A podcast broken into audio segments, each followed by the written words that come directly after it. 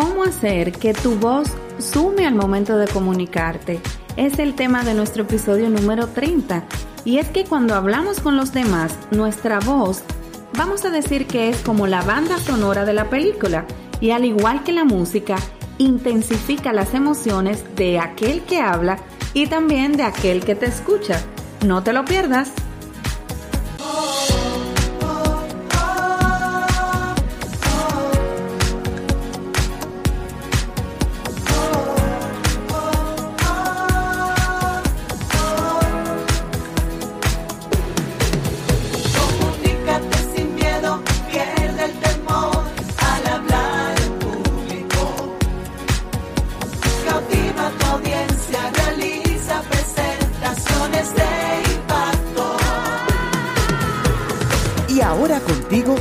Elizabeth Vargas, especialista en comunicaciones corporativas y marketing, asesora y capacitadora en técnicas de oratoria y redacción de discurso. Operación Comunícate. Feliz de tenerte en esta nueva semana, ya llegando al episodio número 30 de Operación Comunícate. Te cuento que has sintonizado tú el podcast correcto si quieres aprender a comunicarte mejor a perder ese miedo escénico y a cautivar a tu audiencia. Así que hoy tenemos un tema muy interesante y es que vamos a responder a la pregunta de cómo hacer que tu voz sume al momento de comunicarte. Es interesantísimo. ¿Qué te parece si iniciamos de inmediato? Comunícate. Te cuento que según expertos, el grosor de las cuerdas vocales varía con los cambios de cortisol en nuestro cuerpo. Y el cortisol, que de seguro tú lo has escuchado, es una hormona que nosotros producimos en abundancia cuando sentimos precisamente miedo.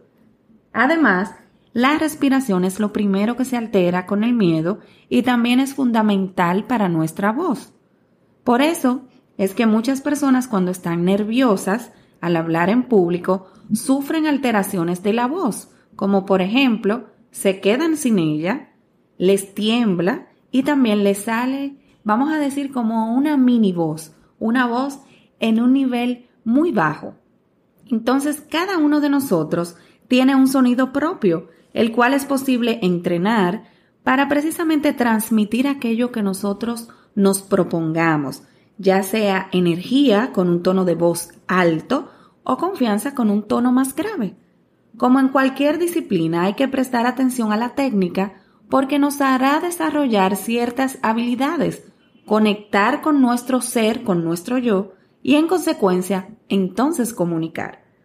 La pregunta del millón, como decimos en Dominicana, ¿cómo hacemos para que la voz sea un elemento que sume en lugar de restar al momento de comunicarnos?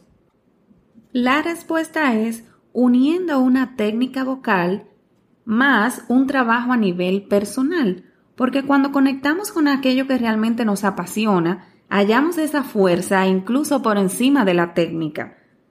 En otras palabras, hablar de comunicación es hablar de que nosotros tenemos que ser auténticos. Entonces, ¿cómo la voz nos puede ayudar a conectar con esa autenticidad? No lo vas a creer. Primero, respirando adecuadamente. Toda la base realmente está en la respiración. La voz al final es aire. El aire es el que hace que nuestras cuerdas vocales vibren y de allí entonces se produce el sonido. La voz, por tanto, es sonido. Si controlas tu respiración, controlas tu voz. Y segundo, tomando conciencia de tu ritmo vital a través de la respiración.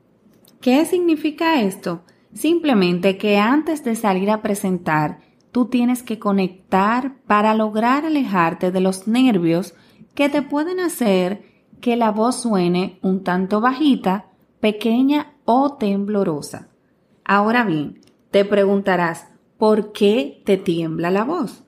Es que la respiración la tenemos sumamente alta en el pecho es decir, que respiramos con la parte alta de los pulmones. Cuando hacemos esto, nos delatan nuestros hombros, ya que, si tú te fijas, suben y bajan de forma muy visible y se podría decir que acentuada. Se crea una tensión en nuestro cuello, lugar donde se aloja la laringe y en consecuencia tu voz tiembla. Así que una respiración baja o como también se le llama respiración abdominal es la solución. ¿Y cómo tú vas a realizar una respiración baja? Para esto, tienes que llevar la respiración a la zona del abdomen de modo que tú puedas obtener un mayor control de tu voz. A continuación te voy a explicar cuatro pasos a seguir para una respiración completa y correcta. El paso número uno, inhala aire, pero vas a dejar que el diafragma baje de forma relajada. El paso número dos, vas a notar cómo las costillas, al igual que tu musculatura, se van como abriendo. El paso número 3, relaja tus hombros y trata de soltar tu abdomen, no solo la parte central y delantera, sino todo el contorno, incluyendo tu espalda, porque si solo relajas la parte central, el diafragma no bajaría. Y el punto número 4, al relajar todo el contorno, es cuando tú vas a notar un movimiento producido por la entrada de aire. Entonces, el pulmón se está llenando desde la base y tú estás respirando de manera correcta. Ahora bien, ¿qué sucede si nosotros respiramos correctamente pero todavía tenemos ese miedo o ese pánico? ¿Cómo podremos nosotros apagar, por decirlo de alguna manera, ese diálogo interior que nos impide lograr esa conversación, esa exposición en público que hemos diseñado y que nos hemos propuesto. Pues cuando nos sometemos a situaciones en las cuales nos sentimos examinados o en tela de juicio, que es lo que sucede cuando nosotros nos presentamos ante un público, llegamos a estar disociados. Es decir, por un lado estás tú y por el otro lado están esas voces, como yo les llamo, que te dicen que tú puedes fallar, que tienes un alto grado de miedo escénico, que se te va a olvidar el tema y muchísimas cosas. Entonces, simplemente para comunicar con excelencia, con una real conexión, tienes que amar lo que haces. De hecho, es un acto de amor que compartas con otra persona tu mensaje.